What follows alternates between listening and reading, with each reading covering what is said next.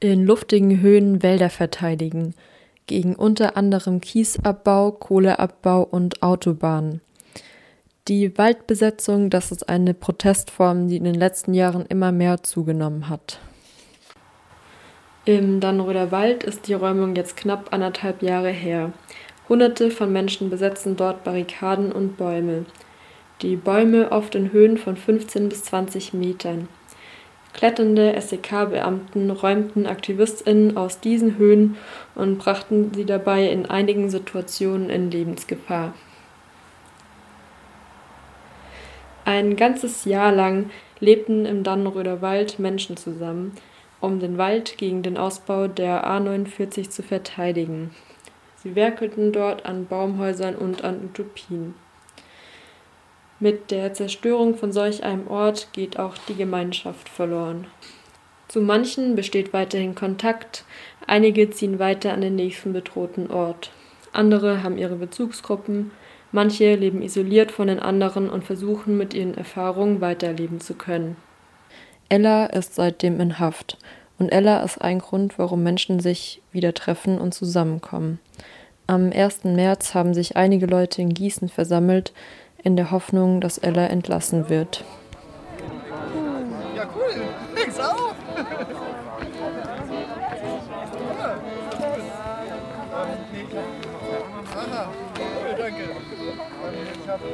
Langsam wird eingetrudelt.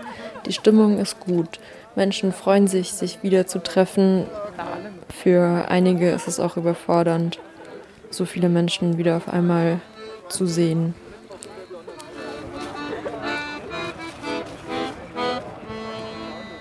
Die Hoffnung war, dass Ella schon freikommt, bevor das Urteil in der Berufung gesprochen wird, da die U-Haft nicht mehr verhältnismäßig ist. Aber bereits nach den ersten Sätzen im Gericht war klar, dass das nicht der Fall sein wird, nachdem die Verteidigung den Richter fragte, ob er heute eine Haftentscheidung treffen wird, was der Richter verneint. Daraufhin zieht sich die Verteidigung zur Beratung mit Ella zurück und im Zuschauerraum herrscht eine angespannte Stimmung. Die Menschen draußen werden über weitere Vorgänge informiert. Der Wegfall des Haftgrundes ist ja deshalb ähm, aufgetreten, weil in der letzten Verhandlung ganz deutlich auf dem Video zu sehen war, dass beide Polizisten gesichert waren und deshalb kein vor kein Grund mehr da ist, sie wegen schwerer Körperverletzung zu verurteilen.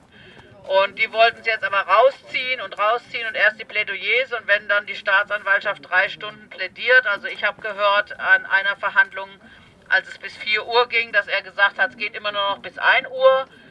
Ähm, wenn sie wirklich um 1 Schluss machen, dann heißt das, dass es dann nochmal einen Termin geben würde. Aber wir sind alle im Unklaren, das sind alles Spekulationen und Vermutungen.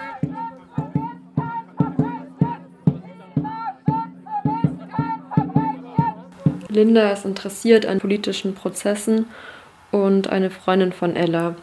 Sie hat den Verlauf der Prozesse bisher bangend mitverfolgt. Und von ihr hören wir jetzt, was sie in dem Berufungsprozess bisher am spannendsten fand. Also am interessantesten war es, als das SEK ankam und irgendwie, also so, da war es irgendwie einmal, also die haben wohl vom äh, ihren Anwalt geraten bekommen, dass den Film Free Ella zu schauen und war ganz witzig, weil sie dadurch dann die ganze Aussage revidiert haben, sie seien ja nie in Lebensgefahr gewesen, also waren sie auch nie. Also so, das ist eindeutig zu erkennen, aber vom Amtsgericht wurden die Videos nicht zugelassen und die haben halt so viele Falschaussagen gebracht. Und der SEKler meinte auch, er hat ziemlich stark ausgeholt und einen kräftigen Haken ins Gesicht von Ella gegeben. Bist du jetzt sehr nervös? Was ist deine Stimmung, mit der du heute hier bist? Ah, gerade so ein bisschen so. Ich finde es gerade so, also es ist irgendwie so schön, Menschen wiederzusehen, aber auch so voll traurig der Anlass und auch irgendwie so ein bisschen aufgeregt, was rauskommt und gerade gar nicht mehr so optimistisch.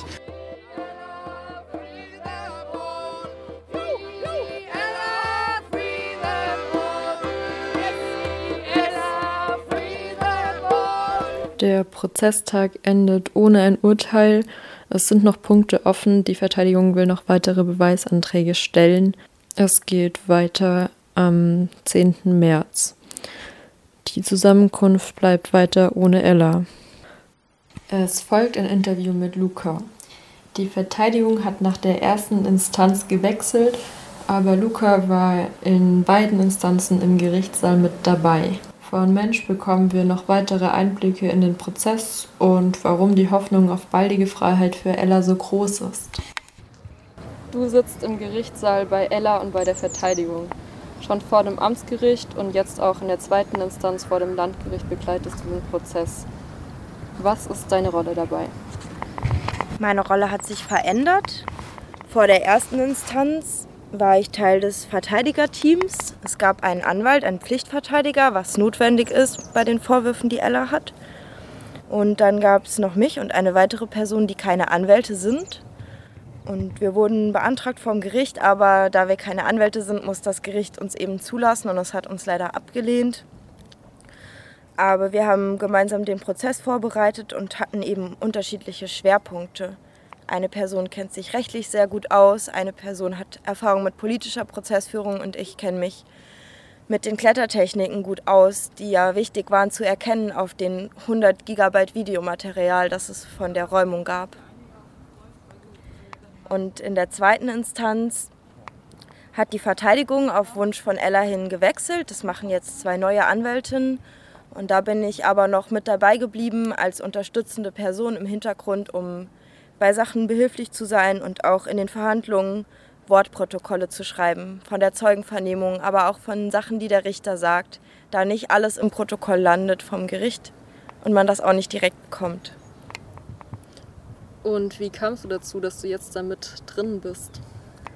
Ich wurde vor der ersten Instanz gefragt von einer Person, die ich kannte, mit der ich mal ein Gerichtsprozesstraining zusammen gemacht habe. Da bringen Menschen sich gegenseitig bei, wie man sich vor Gericht selber verteidigen kann oder auch als Laienverteidiger mitwirken kann. So nennen wir das, wenn man kein Anwalt ist, aber trotzdem Verteidigerstatus bekommt. Und habe dann auch ein paar eigene Erfahrungen gesammelt und wir haben uns immer mal ausgetauscht und darüber hat die Person an mich gedacht. Um welche Vorwürfe ging und geht es jetzt bei dem Ella-Prozess? Ella ist angeklagt wegen tätlichen Angriff, Widerstand gegen Vollstreckungsbeamte und gefährlicher Körperverletzung und das in besonders schweren Fällen, da die Beamten hätten abstürzen und sterben können, damit, da sie nicht ausreichend gesichert waren. Und damit wurde auch lange Ellas Untersuchungshaft begründet. Die Vorwürfe haben sich jetzt allerdings geändert, da die Beamten in der zweiten Instanz zugeben mussten, dass sie doch gesichert waren, was sie in einem Film gesehen haben, den Unterstützer zusammengestellt hatten. Das heißt, jetzt ist es nicht mehr in besonders schweren Fällen vermutlich. Das Urteil in der ersten Instanz war für die meisten Menschen total unerwartet und schockierend. Kannst du dir erklären, wie es dazu kam? Verschiedene Aspekte. Einmal ist so ein Urteil abschreckend und das erleben wir ja immer wieder, dass es sehr hohe, harte, abschreckende Urteile gibt gegen Menschen, die politisch aktiv sind. Und dann sind die Autoritäten mit der Personalienverweigerung sehr unzufrieden. Und ich denke, sie wollen es Menschen nicht durchgehen lassen, so lange ihre Personalien zu verweigern und dann sogar anonym verurteilt und wieder freigelassen zu werden. Was dann auch noch dazu kommt, ist, dass Polizeibeamte besonders geschützt sind vom Gesetz und das auch so gewünscht ist, dass die besonderen Schutz erhalten. Vor allem dieser tätliche Angriff, wegen dem Ella auch angeklagt ist, der wurde vor kurzem erst aus dem Widerstand gegen Vollstreckungsbeamte herausgenommen in einen eigenen Paragraphen mit höherem Strafmaß. Und der schützt sogar Vollstreckungsbeamte, also du machst dich sogar strafbar, wenn du sie nicht mal verletzt bei deinem tätlichen Angriff. Die zwei Jahre und drei Monate Haft, die in der ersten Instanz bei dem Urteil rauskamen, sind jetzt ja noch nicht vorbei. Wieso ist jetzt im Berufungsprozess die Hoffnung so hoch, dass Ella doch rauskommt? Die zwei Jahre und drei Monate waren viel zu hoch geurteilt. Das wird sich auf jeden Fall ändern. Es basierte einmal auf der Lüge, dass die SEKler hätten abstürzen und sterben können, da sie nicht ausreichend gesichert waren was der Richter auch breitwillig übernommen hat in seinem Urteil obwohl die Videos das Gegenteil bewiesen, was der Richter aber nicht sehen wollte. Viele andere Sachen wurden auch nicht richtig erforscht, zum Beispiel ob die Fußbewegung in Richtung des SEKlers von Ella den Kopf getroffen hat oder nicht, ob die daraus entstandenen Verletzungen plausibel sind oder nicht, ob ein Attest mit geschwärztem Arzt als Urkundsbeweis eingeführt werden kann oder nicht. Dann wurden auch viele Sachen nicht erwogen, zum Beispiel, dass auch Ella von den SEKlern geschlagen wurde oder gehauen wurde mit einem Metallring, dass sie Ella unsicher abgeseilt haben. Die Untersuchungshaft von Ella ist schon sehr lange unverhältnismäßig. Jetzt zum 10. März sitzt Ella schon fast anderthalb Jahre in Untersuchungshaft und hat damit jegliche Strafe, die verhältnismäßig wäre, schon abgesessen. Viele Menschen bekommen für solche Vorwürfe auch oft nur Tagessätze. Das heißt, du kannst es in Geld bezahlen und bekommst keine Freiheitsstrafe. Es erweckt alles den Anschein, dass es nur darum geht, renitente Personalienverweigerung besonders hart zu bestrafen und natürlich ein Exempel zu statuieren und andere WaldbesetzerInnen abzuschrecken. Wegen Lügen und Falschaussagen von SEK-Lern sitzt Ella jetzt seit eineinhalb Jahren im Knast.